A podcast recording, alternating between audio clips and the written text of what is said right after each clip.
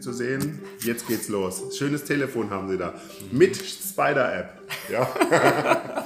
so, also, der erste Punkt ist, in welchem Bereich wollen Sie reüsieren? Also das heißt, möchten Sie, dass Ihre Arbeit gehört wird?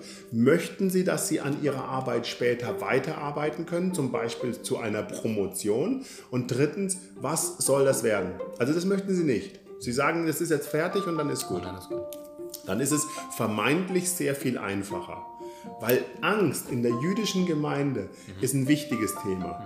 Und die erste Frage ist, was ist Angst überhaupt? Die Frage, die wichtig ist, ist, was ist Angst? Ist Angst ein Zustand, den wir immer haben? Oder ist Angst etwas, was normal ist? Muss ein Kind, wenn wir uns auf Kinder jetzt konzentrieren, muss ein Kind Angst haben? Äh, muss es gewisse Spannungen aushalten können? Fragezeichen. Also das sind alles Unterpunkte. Also Angst. Was ist Angst? Welchen Normbegriff gibt es für Angst? Welche, welchen Faktor hat Angst? Ich meine, ist Angst nicht auch ein Schutzbegriff oder eine Schutzfunktion? Also ich bin ehemaliger Soldat und das Erste, was wir gelernt haben, ist, der größte Trottel in der Gruppe ist der, der keine Angst hat. Also ich war in einem Hubschrauber eingesetzt. Keine Angst? Ja, ich war in einem Hubschrauber eingesetzt, wissen Sie? Also im Kommando Spezialkräfte wohlgemerkt. Ja. Und ich meine, die Jungs, die richtig guten Jungs, ich bin ja nur der, der Fußelarme gewesen, der im Hubschrauber sozusagen Platz gefunden hat. Aber die anderen, die richtig guten Jungs, so wie David Goggins, den können Sie mal googeln, nicht? Also David Goggins mit 2G, ja, die, die marschieren, laufen, springen aus dem Hubschrauber, tauchen, machen alles Mögliche. Aber manchmal an der Landezone, wenn der Hubschrauber die Klappe nach unten macht und es ist unglaublich laut, mhm. ja, dann kriegen auch die Jungs Angst. Manche von den Jungs haben auch Angst in der Luft. Manche von den Jungs, also das sind Navy Seals, Kampfschwimmer, die haben Angst unter Wasser zum Beispiel. Also warum denken Sie denn, warum werden Kampfschwimmer ausgebildet unter Wasser? Mit Sicherheit nicht, weil die unter Wasser 8 Meter oder 40 oder 100 Meter tauchen, sondern das ist das lebensfremdeste äh, Medium, das wir haben. Und die Frage ist, wie kannst du dir ein lebensfremdes Medium zu eigen machen?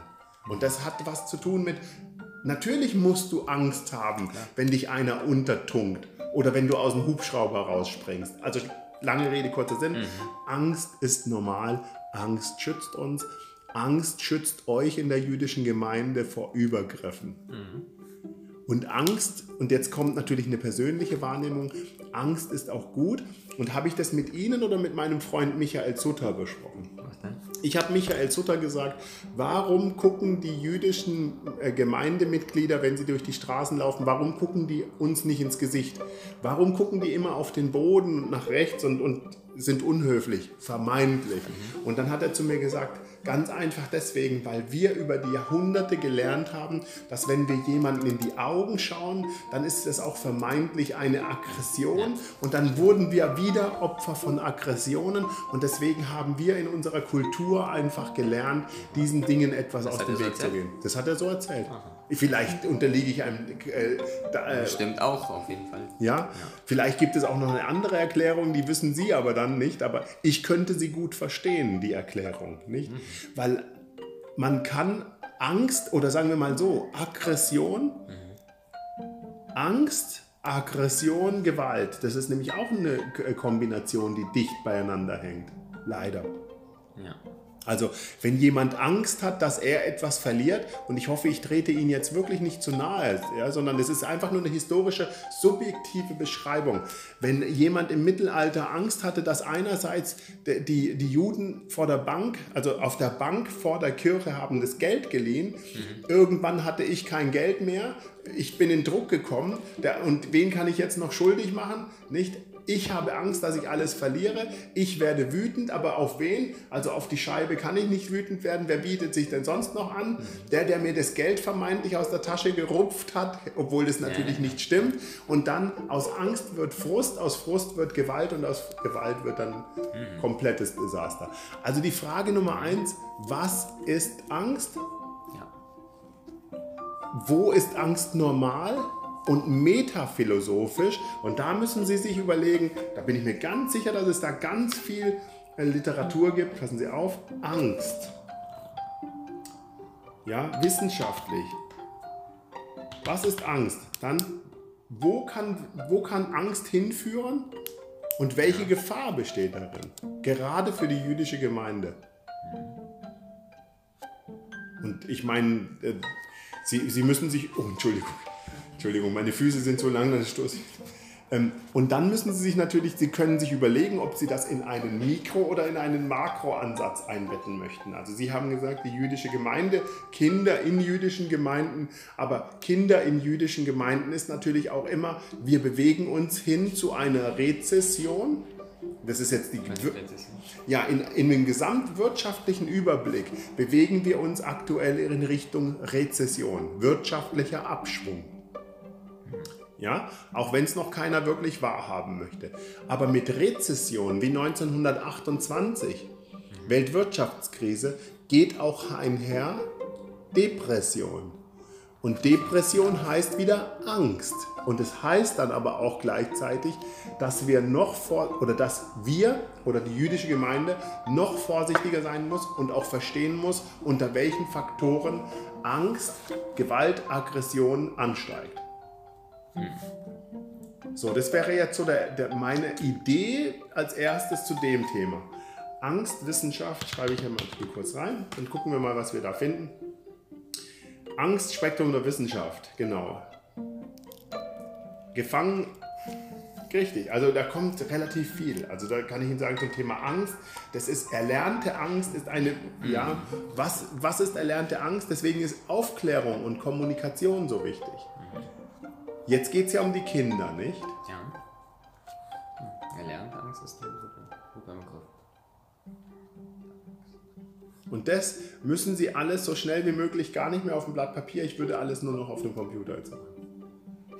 Ja. Der Computer muss jetzt Ihr bester Freund werden, damit Sie das Ding im Zweifelsfall gleich ausdrucken können. Okay. Geht das? Ja. Aber Sie schnaufen. Also Sie haben gerade geschnauft. Nee, ja. Das Problem ist, ich habe noch drei, ähm, drei Sachen nachzumachen, also drei Arbeiten nachzuholen. Auch in dieser Zeit sozusagen. Ähm, Tja, was, was machen wir jetzt? ja, ich entscheide mich jetzt wahrscheinlich. Nee, ich muss damit anfangen.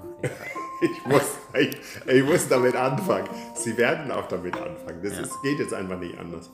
Ich habe Ihnen ja gerade mein Dokument gezeigt. Das war eine, das war eine, ähm, das ist ein Gutachten, das ich gerade schreibe. Ich sage ich sage ganz offen und ehrlich, ich weiß auch nicht ganz, wann ich das schreiben soll. Dann habe ich ja Podcasts. Ich habe gerade der Frau Weizmann einen Podcast geschickt, nämlich gerade zu dem Thema Angst, Ah, ja? weil wenn Sie sich den Film Joker angucken, ja, Oh, da- davon haben Sie mir erzählt. Aber Ich Sie haben den Film noch nicht angeguckt. Nein, das möchte ich nicht. das ist auch richtig. Sie müssen sich um Als ich, kle- als, also nee, Sie müssen ich, sich um Ihr äh, kleines Schnuckelchen kümmern. Ja, jetzt. ja. Das ist so süß. Als ich 15 war oder 14 oder so, habe ich mir solche Filme angeguckt. Hm, Jetzt gucken Sie sich halt. Sie Nee, ich bin ja sehr empfindlich geworden. Sensibel. Super. Bitte schreiben Sie. So, das ist nämlich der nächste Punkt. Kleinprintpädagogik. Umgebe dich nur mit guter Energie. Schau dir sowas gar nicht Sehr erst schön. an. Aber ich sage Ihnen eins, Sie erwarten was anderes, wie Sie dort zählen. Das ist nämlich ein Psychogramm, der Film. Da hat auch nichts mit Joker zu tun. Hm. Es ist ein wirklich ein Psychogramm. Vermein, äh, erwarten Sie nicht irgendwie Superman und so weiter. Die haben das wirklich clever gemacht. Muss ich, ja, also muss ich wirklich sagen, die haben das richtig gut gemacht. Das ist nur noch der Name Joker. Und na klar, der, der malt sich halt das Gesicht an und der spielt halt einen, einen Joker, der, der einsam in New York sein Geld verdient. Der war eigentlich wie ein geprügelter Hund. Wissen Sie, der verdient halt einfach sein Geld mit irgendwas. Ja, Aber warum hat er so viel Kritik, dieser Film, bekommen? weil der Film zu gut ist. Weil er zu gut ist. Ja, der, Film, Okay. der Film ist Wahnsinn. Wissen Sie, der Joker, wenn Sie den dann sehen, dann, dann lacht er immer, aber das Lachen ist eigentlich eher ein Heulen, aus Verzweiflung. Es ist wirklich, also der, der sich diesen Film einfallen hat lassen, der war wirklich gut. Da habe ich Respekt. Also das, das muss man sagen. Er hat ein Psychogramm geschrieben. Und ich habe gerade zu Frau Weizmann gesagt, und das war, wo ich zu Ihnen gekommen bin, habe ich zu ihr gesagt, wann beginnt das Böse? Das ist die Frage, wann, wann beginnt das Böse? Warum sitze ich Ihnen gegenüber wie ein Bruder ja, und ihr wie eine Schwester Und warum schlagen sich andere Leute, wie ein Patient, der hier sitzt, ein, Mhm. ein Araber, ja, ich habe heute Morgen schon relativ viel gesprochen, der aber, ist mir doch egal, ob der ein Araber ist, aber dem sein Bruder wurde umgebracht, wissen Sie? Mhm. Und, und er hat, ein, wie, wie geht das? Wann beginnt das? Und überlegen Sie sich anhand des Beispiels, es fängt an mit Angst. Menschen haben Angst. Wenn ich ihnen, wenn ich ihrem Joshua was mache, dann hört der Spaß auf. Wenn mein Sohn meiner, wenn mein, äh, wenn jemand meinem Sohn was macht, dann ist aus. Und jetzt geht es nämlich noch weiter. Das, ich, schön, dass Sie das jetzt aufnehmen. Wenn Sie, die Amerikaner haben in den 50er Jahren gesagt, bei uns soll niemand mehr wegen Hunger sterben. Die Amerikaner unter Kennedy, Sie wissen, Kennedy war, war auch Ihre. Ja? Und Kennedy hat, ähm, hat, kam aus Irland und war eine, die Iren sind eine Minderheit gewesen in Amerika, sehr schlecht behandelt auch, also war, hatten den Status von Sklaven lange Zeit in Amerika. Ja? Und ähm, sind verhungert wegen einer Hungerskatastrophe. Und die Amerikaner haben in den 50er Jahren gesagt, bei uns soll niemand mehr wegen Hunger sterben in den USA. Und die haben das sehr gut gemacht, weil die nämlich die Industrialisierung hat ihnen geholfen. Und wenn sie das nächste Mal einen Ausflug machen mit ihren Kindern, dann gehen sie bitte mal ins Technikmuseum in Berlin, weil im Technikmuseum gibt es eine Abteilung für Zucker. Und dann fragen, Ja, das haben wir gesehen. ja, und dann fragen sie sich, haben sie sich nicht gefragt, was hat denn der Zucker hier im Technikmuseum zu tun? Ja, Und welche Antwort haben sie sich gegeben? noch keine. Noch keine. Dann erlaube ich mir Ihnen eine Idee zu geben, was eine Antwort sein Ja. könnte. Ja. Die Entdeckung der industriellen Zuckerfertigung hat unsere Menschheit signifikant nach vorne gebracht, in zweierlei Hinsicht. Weil erstens, wir können nur signifikant wachsen mit zwei Nahrungssprüngen. Der eine Nahrungssprung war, dass wir Fleisch gegessen haben als Menschen. Früher. Dadurch haben sich unsere Neuronalzellen so exorbitant reproduziert, dass wir danach brillant denken können. Das ist der erste Quantensprung in der Ernährung. Und der zweite Quantensprung war die industrielle Herstellung von Zucker. Weil mit Zucker haben wir Energie und können exorbitantial mehr arbeiten. Dafür brauchten wir aber Industriemaschinen. Ja. Und die hatten die Amerikaner ab den 40er, 50er Jahren. Und wir haben gesehen, und jetzt schließt sich nämlich der Kreis zur Angst. Wenn ich ihnen nichts zu essen gebe, oder Jehosua, dann flippen sie aus. Wenn Sie den Deutschen im Ersten oder Zweiten Weltkrieg eine Lebensmittelkatastrophe präsentieren, in Kombination mit einer Schuldenlast, die kein vernünftiger Mensch überschauen kann, bringen Sie die Leute zur Angst, als nächstes zur Frustration und als drittes zur Gewalt. Ja? Kleiner, kleiner, vielleicht können Sie damit Okay. was machen zum Thema Angst. Ich glaube, mit dem, Sie können sie auch einfach abschreiben. Dann ist der schon zufrieden, dem Sie das vorlegen. Okay. Ich glaube. Ja. Zitieren Sie noch ein paar Literaturangaben, aber ich glaube, die, die Person ist dann zu dem Thema Angst schon glücklich. Okay. Das ist Angst. Angst und Gewalt. Wie entsteht Gewalt? Wann wurde Adolf Hitler das, was er gewesen ist? Der war auch mal ein Jehosua. Der war ein Baby. Die, der, die Idee, diese Energie kommt irgendwo her. Ja, ja. Und das ist der Film Joker. Echt?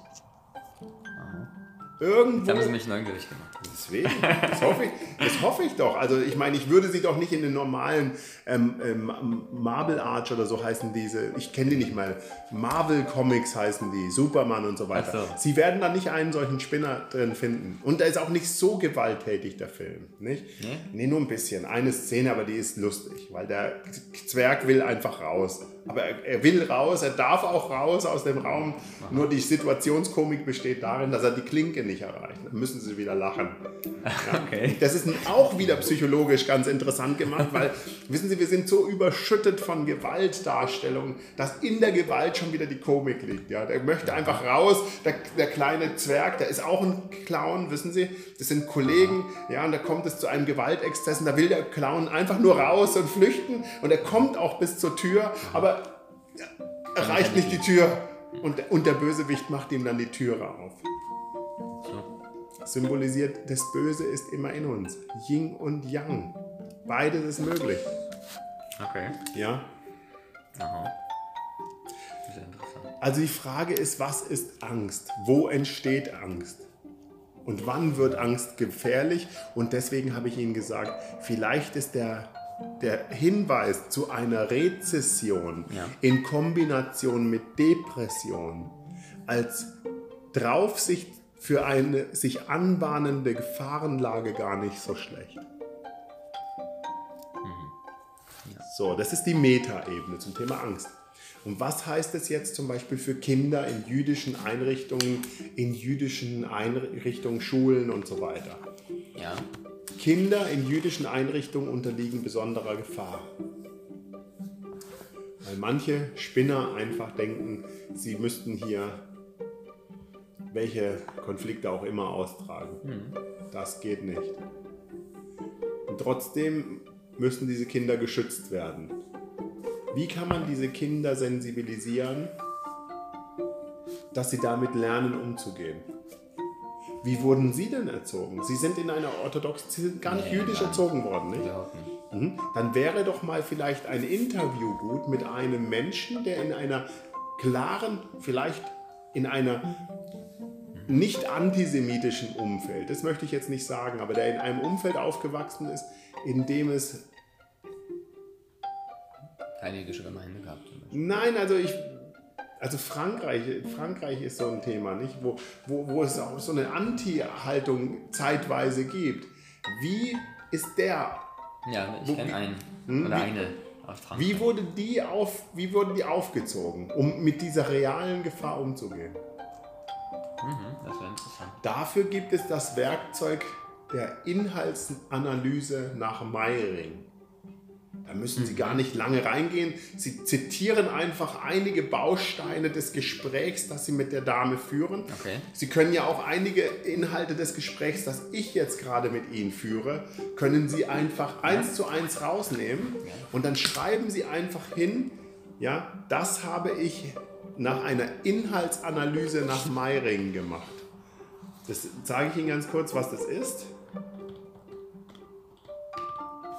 Die Inhaltsanalyse nach Meiring ist ein äh, qualitatives Forschungsinstrument, Okay.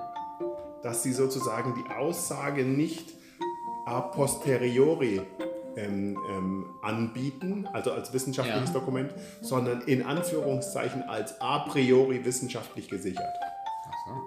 Und dafür können Sie die qualitative Inhaltsanalyse nehmen. Gucken Sie. Die qualitative Inhaltsanalyse ist eine Methode zur Datenauswertung im Bereich der empirischen Sozialforschung.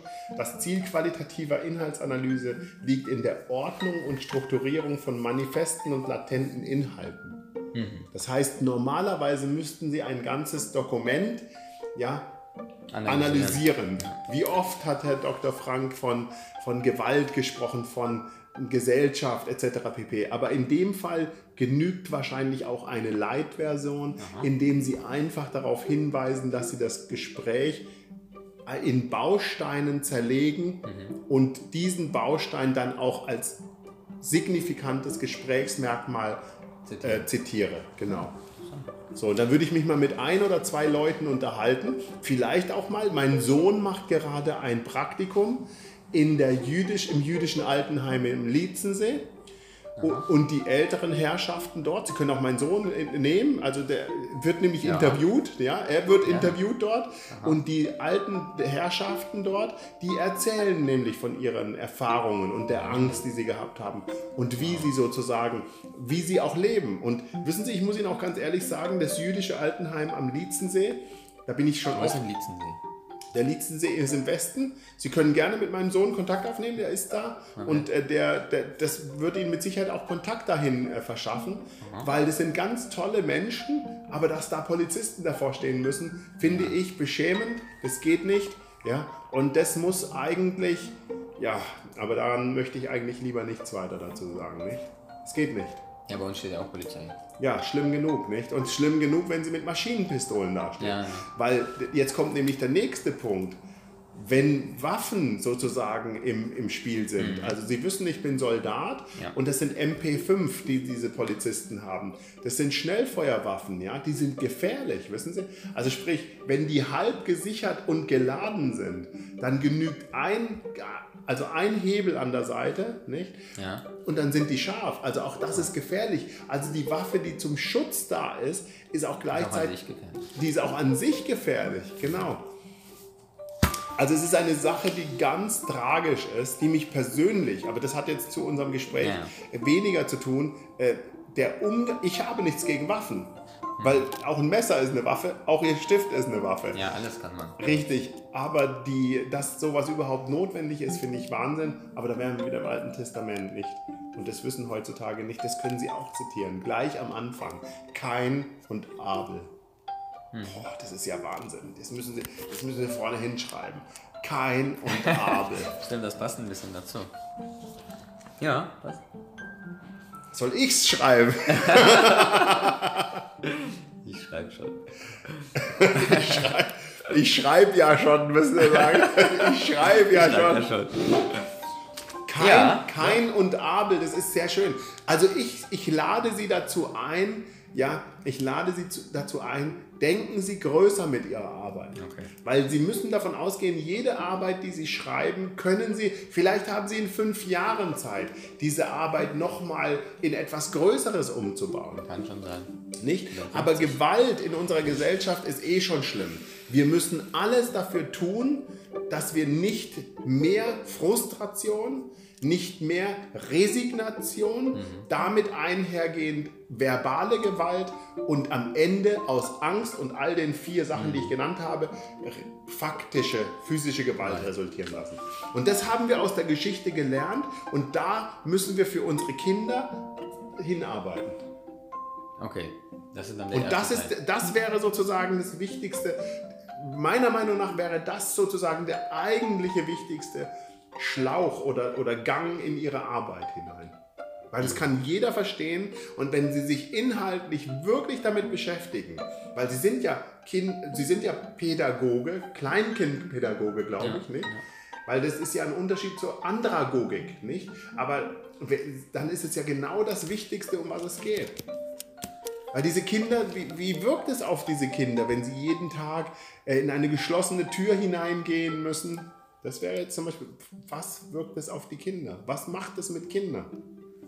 Was macht es mit Und dann kommt, dann kommt, wahrscheinlich die Frage, was können wir dagegen machen? Oder nicht dagegen, sondern wie können wir mit den Kindern arbeiten, dass es sie ähm, halt, dass sie damit umgehen können. Mhm. So, also jetzt waren wir bei Angst. Genau. So, dann ist der nächste Punkt, was macht es mit den Eltern? Was macht es mit den Kindern? Und was macht es mit der Institution? Also die Institution da vorne ist abgerammelt wie, wie Fort Knox. Keiner traut sich rein und Sie sind ein liebenswerter Mann und Josh sowieso. Verstehen Sie, was ich Ihnen damit sagen möchte? Ja, aber es gehen so viele Verrückte hier rum. Wissen Sie, Sie dürfen auch nicht denken, dass, dass sich diese Verrücktheit der Gewalt nur gegenüber jüdischen Menschen ausdrückt. Ich meine, haben Sie gestern Nachrichten gehört? Da hat einer im Prenzlauer Berg, hat, ich meine, ich bin kein Fußballfan, ganz und gar nicht, ist weit weg von mir. Aber da hat ein Verrückter einfach ohne Grund, ohne Grund, einen FC Union-Mann erstochen. Echt? Ohne Grund.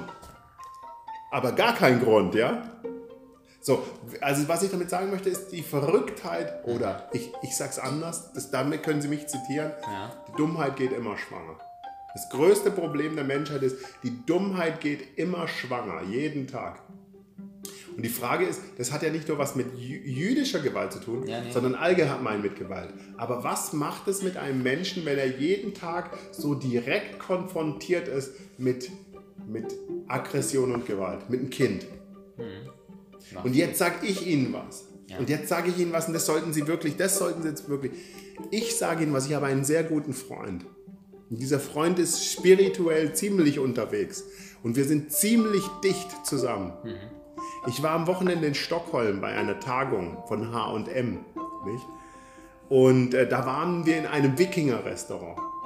Und in diesem Wikinger-Restaurant, Sie auf, ich zeige Ihnen das, in diesem Wikinger-Restaurant war, eine, war ein Barde, der hat gesungen, mittelalterliche Musik. Nicht? Okay.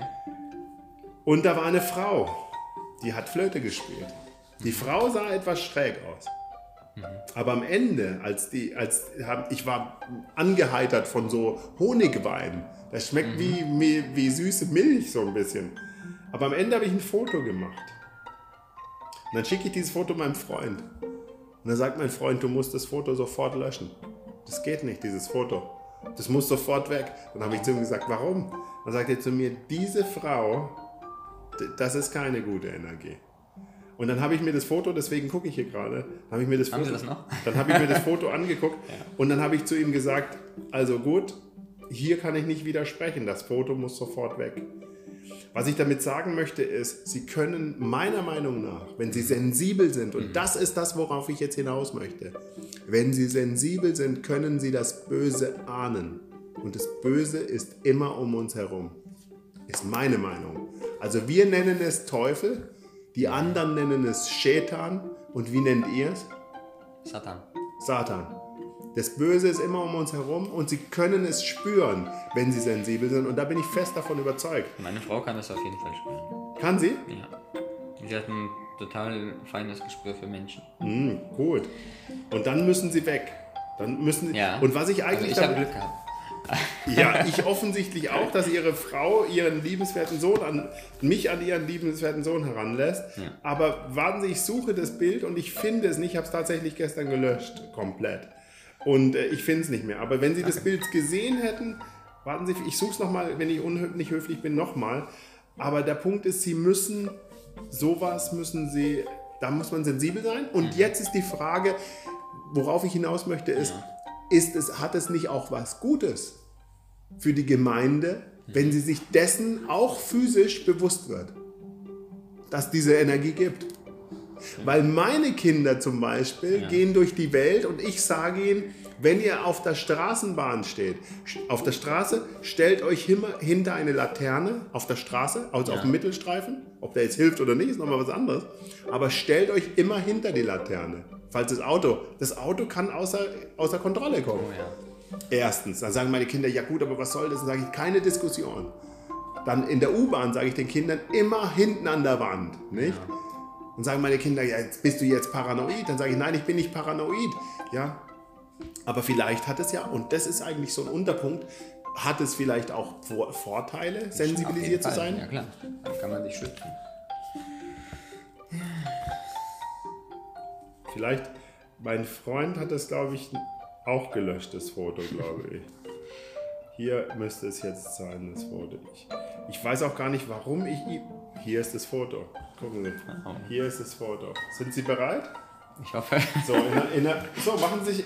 Es ist nicht... Es ist nicht... Es ist eine ja, Frau. okay. Es, ist eine, es ist wirklich eine Frau, mein Lieber, was ich Ihnen jetzt zeige. Und mein Freund hat mir gestern Abend, ich habe eine Stunde lang mit ihm gesprochen, sagt er zu mir, lösch dieses Bild sofort von deinem Telefon. Oh. Okay. Es ist ein echtes Foto. Freitagabend in Stockholm. Aber hat sich irgendwie so ein bisschen geschminkt? Nein, die, die Frau, das war eine Momentaufnahme. Und wissen Sie was? Ich will jetzt auch nicht zu dramatisch. Ja, ja, das- ja, ja, Aber aber, nicht der Teufel in Person. aber er sagt, er sagt, mach's einfach weg. Diese, Naja, hat schon was Gruseliges an sich. Und was ich damit sagen möchte ist, sie stehen einfach dann, sie können jetzt sagen, also gut, jetzt, jetzt spinnt er ein bisschen. Ja? Jetzt, also bei allem, was recht ist, ich höre ihm ja gerne zu, aber jetzt spinnt er ein bisschen. Aber der Punkt ist, sei es drum. Sie stehen neben jemanden und erkennen ihn vielleicht nicht sofort.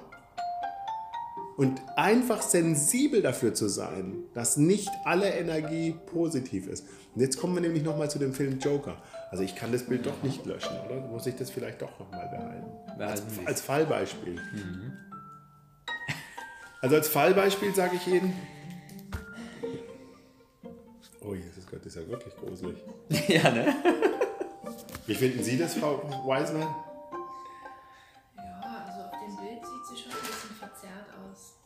Aber haben Sie das denn auch so empfunden, als die Frau. äh, Ja, als sie neben ihnen war. Genau. Nein, das ist Nee, ja gerade der Punkt. Gar nicht. Nein, Ihr das, Freund auch nicht. Ihr Freund, ach, der, der war ja nicht dabei. Ja, aber die ganze Situation war doch ein bisschen creepy, sage ich Ihnen. Ja, Der ganze- Wikinger an sich. Also ich Richtig, der ganze. Keller war ein bisschen creepy, wissen Sie? Ja, glaub ja. Bitte bewerten Sie es jetzt nicht über, aber der, die, der Punkt ist einfach, ich möchte eigentlich auf was anderes hinaus. Ja. Der Punkt ist, Ihr liebevolles Kind ist jetzt geboren worden. Und ich habe auch drei Kinder. Wenn ich dem Kind, wenn ich, wenn ich bei der Geburt dabei war, nicht, und sehe, da kommt so ein kleiner Mensch, so ein kleines Wunder auf die Welt, und dieses Wunder ist ungefähr so klar wie klares Wasser. Und dann fängt die Party an. Jetzt erzähle ich Ihnen einfach aus meiner Sicht den Film Joker. Und dann fängt die Party an.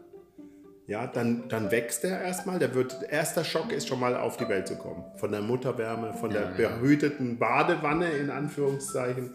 Ja, erstmal raus. Wenn Sie in der Badewanne sind und Sie müssen da raus, ja, das, da hat keiner Bock. So fängt schon mal an. So, dann geht's los. Neues Essen, bitteres Essen. Ja, blenden, alles blendet. Dann geht's weiter. Laut, Stress, neue Impulse. Und dann kommt das Kind und immer neutral das Kind. Dann im Kindergarten schubst mal ein Kind das andere und jetzt sind wir mitten in ihrer Welt.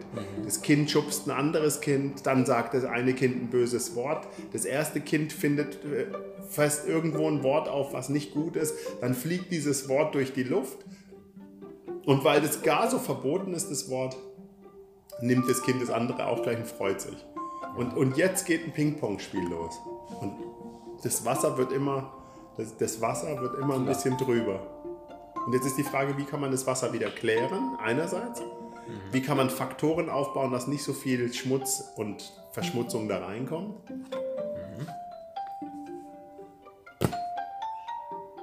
Schön formuliert. Danke.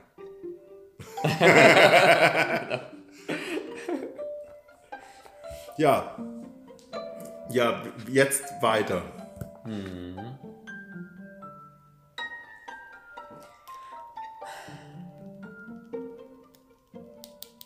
Ist jetzt schon zwölf. Ja, aber das ist kein Problem. Wir haben ohne weiteres noch mit, also wir haben noch ohne weiteres eine Stunde Zeit, wenn Sie möchten. Oder so ungefähr. Gott, die Hexe. Aber es ist auch ein bisschen gefährlich, sowas zu sagen, finde ich, weil man kann Leute nicht. Also man kann sich auch irren mit, mit, solchen. Das habe ich Ihnen doch vorhin gesagt. Ja, Ich habe ja vorhin gesagt, Zuschreibung, Attributionszu. Ich sag's ihr ja auch nicht ins Gesicht. Die Frau war sehr nett zu mir. Aber das ist es doch gerade, was ich Ihnen sagen möchte. Ich vermute und bin der festen Überzeugung, ich möchte jetzt nicht übertreiben ja, mit dem Bösen, aber die Energie, die ist ja in jedem von uns. Yin und Yang. Ist ja, immer da. Das stimmt schon, aber ja auch derjenige, der sie, der sie empfängt, Ja. der reagiert vielleicht auch Ja. nicht. Ich, ich sage Ihnen, ich sag Ihnen mal noch eine andere Idee. Mittwochmorgens muss ich ganz schnell zum Flughafen. Da habe ich keine Zeit mehr für gar nichts. Also wer da mit mir spielt, der macht einen Fehler. Ja, also das ist so. Jetzt kommt da ein Taxifahrer und der meint sogar eigentlich nett. Aber der Punkt ist, es gibt um morgens um 6.30 Uhr nichts nett zu finden. Und dann baut sich schon eine Atmosphäre auf und der Träger, der Transporteur bin ich in dem Fall. Und jetzt sage ich es mal andersrum. In dem Fall bin ich sogar der negative Energieträger. Und wissen Sie, woran ich das spüre? Das spüre ich daran, dass mein Sohn immer ruhiger wird im Auto. Der wird gar nicht mehr mit mir reden. Ja? Der hat jetzt keine Lust mehr mit mir. Und ich bin derjenige, der, der wie so ein vibrierende unter einem Hochspannungsmast, ja, vibriert es in dem Auto. Und irgendwann reagiert auch der, der Taxifahrer und dann ist komplett Rom unter. Und ich gehe sogar noch weiter. Sobald mein Sohn in der Schule ist und ich weiß, dass wir einbiegen auf die A100 zum Flughafen, sinkt mein Stresslevel. Dann kann ich mich mit dem Ja. Mann unterhalten. Dann unterhalte ich mich mit ihm, dass ich zum Terminal C muss. Und jetzt kommt was Schlimmes, das darf ich eigentlich gar nicht sagen. So weit öffne ich mich jetzt vor euch beiden gerade. Ich will nämlich zum Terminal C. Und er will mich nicht zum Terminal C fahren. Und dann hole ich den hundertprozentigen Psychologen raus. Ich fange also an, mit ihm zu reden, ihn zu schmeicheln, ja. Und ich verkaufe ihm die Sau und die Kuh und den Esel, ja. Und, und sage zu ihm, wie toll er ist und was für ein toller Mann er ist. Und auf einmal verändert sich das gesamte Gefüge und ich bin immer noch der gleiche, wie er vorhin ins Auto gestiegen ist. Das war jetzt eigentlich eine relativ große Offenbarung meiner Probleme oder meiner Transporttätigkeit. Ich bin in dem Fall auch der, der negative Energie trägt. Und ich meine, die Frau, der möchte ich gar nichts Böses sagen. Das war nur eine Wahrnehmung. Aber man muss hingucken und ein am besten ein Gefühl dafür entwickeln. Und das tut vielleicht eine jüdische Gemeinde sogar noch besser, wie irgendein Naivling, der, da gab es mal ein, ein Mädchen in Berlin, die ist mir im Herzen geblieben, die mit irgendwelchen Türken mit zwölf, wissen Sie, viele Familien sind nicht mehr stabil. Dann kommt so ein Mädchen in schlechte, äh, schlechten Umfeld, ja, die hat keinen Sensus, dass diese Energie da ist. Was machen die Jungs? Machen ein Lagerfeuer, stopfen das Mädchen in den Koffer und schmeißen den Koffer in das Lagerfeuer. Ist in Kreuzberg passiert, Sie können das vor irgend 15 Jahren oder so. Nicht?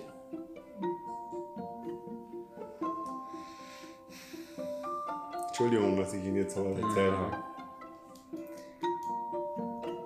Man muss sensibel sein, das meine ich damit einfach nur. Und umso sensibler man ist, umso besser ist es. Und die Frage ist, ist eine jüdische Gemeinde, ist es nicht vielleicht sogar ein Vorteil? Weil, weil Sie sagen zum Beispiel, gucken Sie, ich habe Ihnen vorhin, also es ist gut, dass Sie jetzt beide hier sitzen, weil ich habe Ihnen vorhin gesagt, wir werden irgendwann die Zeche dafür bezahlen, dass wir in Deutschland denken, alle, die hier reinkommen, werden irgendwie alle friedlich. Was offensichtlich nicht so ist. Und Israelis und Juden, die ich kenne, und ich kenne sehr viele, sagen zu mir, vor allen Dingen in der Schweiz, weil man hier in Deutschland so laut gar nicht über dieses Thema reden darf, die sagen zu mir, ihr seid wohl in Deutschland nicht mehr ganz bei Trost. Denkt ihr wirklich, ihr könnt hier alle reinlassen und die sind alle friedlich? Und dann warten wir bis zum Breitscheidplatz und dann stehen alle da und sagen, oh, das hätten wir gar nicht gedacht. Da sage ich, oh, wer hätte denn gesagt, dass wir das nicht denken sollten? Das ist die Realität. Da ist der eine dann im Vorteil. Und das ist die jüdische Gemeinde. Also damit meine ich, es gibt vielleicht auch Vorteile. Ja, das ist genau der Vorteil von der Angst wahrscheinlich. Die, die Schutzfunktion. Vorsichtig zu sein. Das war das, was ich vorhin gemeint habe mit den Soldaten. Der, der Soldat, der sagt, er hat keine Angst, ist eigentlich der Trottel der Truppe. Eigentlich der größte Gefahrenpunkt. Ja. Und das ist der Punkt, den man Frau Angela Merkel eigentlich auch ein bisschen vorwerfen kann, dass sie sozusagen diese Angst nicht ernst nimmt von den Leuten.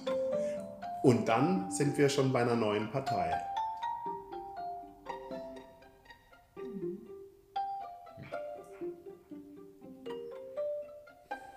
Vogel?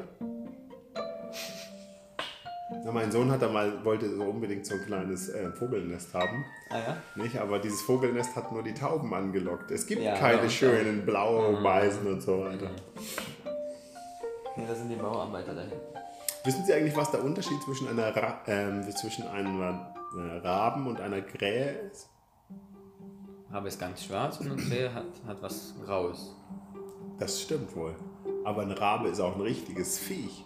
Und ein Rabe, ein richtiger Rabe, der ist so groß wie eine Ente, so groß, riesengroß, boah, mit so einem Schnabel, ein richtiges Jagdviech. Ja, der jagt auch die Tauben weg, wissen Sie? Und hier gibt es aber eine Batterie von äh, Krähen, also hier gibt es eine Krähenherde. Krähen. Ah. Und wenn Krähen ankommen, dann müssen sie alle Autodächer in Schutz nehmen erstmal. Das sieht man. Weil die arbeiten viel, die Krähe. Also da ist der Hund, wegen dem sich ihr Sohn die Schuhe ausziehen soll, Ja. ist das eine, aber die Krähe kann da schon auch mithelfen. Okay. Dass es Sinn macht, sich die Schuhe auszuziehen. Okay. Die müssen sich auch hin und wieder das Autodach waschen. Dann. Ja, wegen den Tauben bei mir. Wenn, ich unterm, wenn mein Auto unterm Baum steht, dann kann ich direkt in die Wäsche. Ja, aber einen Raben gibt es gar nicht mehr so wirklich, weil der Rabe ist als negativ attributiert worden in unserer Gesellschaft über lange Zeit. Dem wurde ein negatives Attribut zugeschrieben. Da hat man Weil die sind auch dort an, an wo was gestorben ist und so. Also mein Bruder war mal in so einer, so einer ähm, Fahrt nach Polen Mhm. und er war auch in Auschwitz und auch in anderen Sachen. Äh, Treblinka und Sobibor und überall waren dort die Raben. oh Gott. So schwarze Raben, weil ist ja noch was geblieben. Also die Asche und so. Es gibt ja Berg, so einen Ascheberg dort und ich glaube Sobibor. Ein Ascheberg. Ja. Wirklich? Ich glaube Sobibor der Treblinka. Nicht. Also ich glaube da drüber ist jetzt Erde, aber, aber die Raben sind da haufenweise. Raben. Wahrscheinlich. Und deswegen hat man den. Mhm, Ich sehe es gar nicht, aber ja, Sie werden schon recht haben, ne? Hier ist der, hier ist der Haufen. Ja, glaube ich. Mhm. Irgendwie so. Hier ist der Haufen. Tja. Aber wissen Sie was? Ich sage Ihnen eins, auch wenn Sie nach England gehen und, die, und zum, zum Tower gehen, im Ja. Tower sind auch Raben. Auch die Raben? Ja, aber die werden dort gehalten. Richtig, Ach so. im Tower. Und wenn Sie, und, und da wären wir wieder beim Thema, Sie können, jetzt ich schweife ich aber ein bisschen vom Thema kurz ab. Ja. Sie können diesen Aschehaufen sehen oder Sie können im Tower von London die acht Kronen der Königinnen sehen. Und dann sagen meine Kinder, Sie machen das äh, hier, was meinen Sie damit? Was meinen Sie damit mit der die alle geköpft wurden vom Herr Heinrich dem Achten. Genau. Nee, aber was ich den Leuten sage, ist, wenn ich die da hinbringe, dann sagen die, warum soll ich hier fünf Stunden stehen vor den Kronjuwelen? Ja, die brauche ich nicht sehen. Dann sage ich zu denen, ihr stellt euch jetzt mal schön hier hin und ihr wartet fünf Stunden, bis ihr da reinkommt. Danach sprechen wir weiter. Davor stehen zwei Soldaten. Da denken die Leute, das sind irgendwelche Soldaten vom Buckingham Palace. Sage ich zu denen, es sind ganz normale Soldaten. Infanteriesoldaten. Nicht? Die können auch anders. Das glauben die Leute auch nicht. Letztes Mal habe ich gesehen, wie die, wie die ein paar Leute angeschrien haben. Nicht? Aber richtig, ja. Die Soldaten? Ja, klar. Wenn die, die, aber richtig. So, und dann, sage ich den Leuten, und wenn da zwei stehen, gehen wir davon aus, dass hinten noch 30 sind. Plus die Polizei. Und das sind die Kronjuwelen der englischen Königin. Nicht? Und wenn sie die Krone gesehen haben, die acht Krönungskronen, ja, dann wissen sie, was Gewalt, Angst und so weiter auch ist. Weil das ist, das ist materialisierte Macht, was da drin steht. Weil sie wissen, da gibt es den Koh-i-Noor-Diamanten auf einer der Kronen. Koh-i-Noor, haben Sie davon schon mal Nee. gehört? Und der Koh-i-Noor, ich zeige Ihnen den kurz. Und der Koh-i-Noor ist der größte Diamant, den es gibt. Und der ist, glaube ich, 160 Millionen wert. Nicht? Der ist so groß, so groß. Und dieser, dieser, ich lese es Ihnen kurz vor, weil ich das zufälligerweise weiß. Der älteste Mythos geht, angeblich auf 5000 Jahre zurück. So alt denkt man, ist der schon. Und um den wurden Kriege geführt. Der ist ungefähr so groß im Original. So groß. Also so groß und so und so breit. Das ist der größte Diamant, den es gibt. Und ein anderer Diamant, der ist im Nat Nat Natural Historical Museum. Natural Historic, da ist nämlich auch ein, ein, äh, ein extremer äh, Tresor im Natural Historical Museum in London. Ja. Da hat eine private Sammlung hat 140 Diamanten da ausgestellt. Das können Sie sich gar nicht vorstellen, was da, was da drin ist. Ja. Und dieser rote Stein, Natural History Museum London, dieser rote Stein, und jetzt sehen Sie gleich, was ich meine mit dem roter Stein, was ich meine mit dem, wo ist der Stein? Nee, der, der Stein. Dieser Stein, den hat ein jüdischer Mann hat den, äh, de- dem Museum geschenkt, nachdem er den Holocaust überlebt hat. Und wo hat er den her? Aus Südafrika. Also er hat den Holocaust überlebt, dann ist er nach Südafrika, Ja. hat den Stein irgendwie organisiert und hat ihn dann verschenkt. Aber ich konnte mir nicht, ich habe es nicht richtig gelesen, verschenkt. Aber es ist ein roter Stein. Roter Stein. Roter ähm, Edelstein. Natural History Museum London. Gehen, gehen Sie dann oft in, auf Exkursionen mit den Kindern? Hm, nicht oft, aber wir versuchen so Sa Sonntags Museum so. Mit Ihren Kindern oder mit... Äh, Ja, also- mit meinen. Ja. Hm? Und mit Ihren Ach so, in, in der Ki Kita meinen Sie? Ja? Ja, da haben wir auch Ausflüge. Macht ihr da viel mit den Kindern? Ja, jetzt ist das so eine Gruppe mit Dreijährigen und zwei, drei Jahre. Mhm. Kann man nicht so viel machen. Also ihr habt äh, die... Äh, ihr Letztes Mal war ich in der Vorschule. Da haben wir Ja, ganz ich viel glaube, gemacht. das ist dieser. Karat? Irgendwie. Ich, wo ist denn der Stein? Also warum kriege ich den denn jetzt nicht? Normalerweise finde ich die Sachen immer gleich, wenn ich sie finde. Wenn ich sie suche. Entschuldigung, das war. Na, jetzt bin ich zu schnell, jetzt bin ich zu schnell nach vorne galoppiert. Aber das ist so ein Riesenteil. Und auch der, da sind die Leute auch ganz staunend drumherum gestanden. Aber Sie wissen ja, dass das London Historical Museum und das Naturkundemuseum hier in Berlin, das gerade nicht mal, ja, vielleicht äh, einen Kilometer hier weg ist, das ist auch nicht schlecht. Ja, Eigentlich ist es. noch nicht. Sie waren noch nicht da? Nee.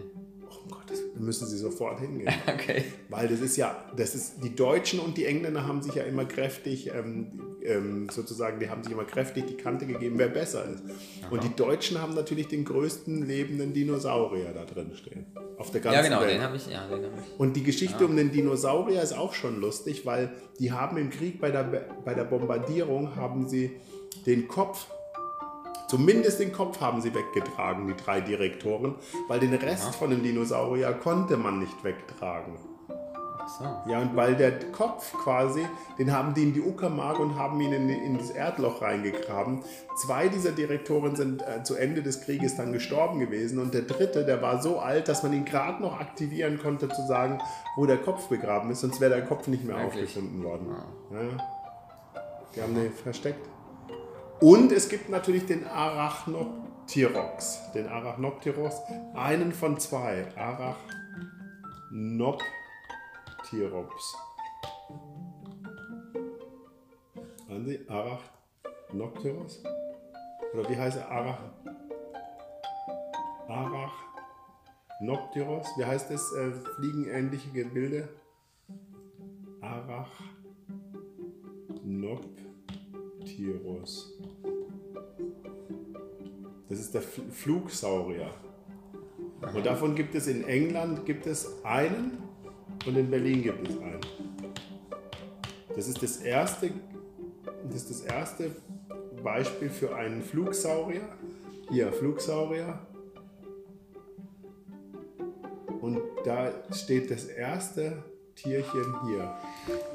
So, aber wir müssen weiter bei ihrer. Wir sind Ja. jetzt leicht, wir haben eine kleine Pause eingelegt. Ja, und jetzt müssen wir wieder on track. Oder ich gehe jetzt und dann fange ich an zu schreiben. Zu Hause. Das können Sie auch machen. Das wäre auch eine Idee. Schreiben Sie bitte sofort. Ja. Schicken Sie mir bitte die Kopie. Ja, und schicken Sie mir die Kopie dessen. Ja, soll auf. ich? Da höre ich mir einfach mal selber zu. Ja, das ist sehr gut. Vielen Dank für Ihre Aufmerksamkeit. da höre ich mir einfach mal selber zu.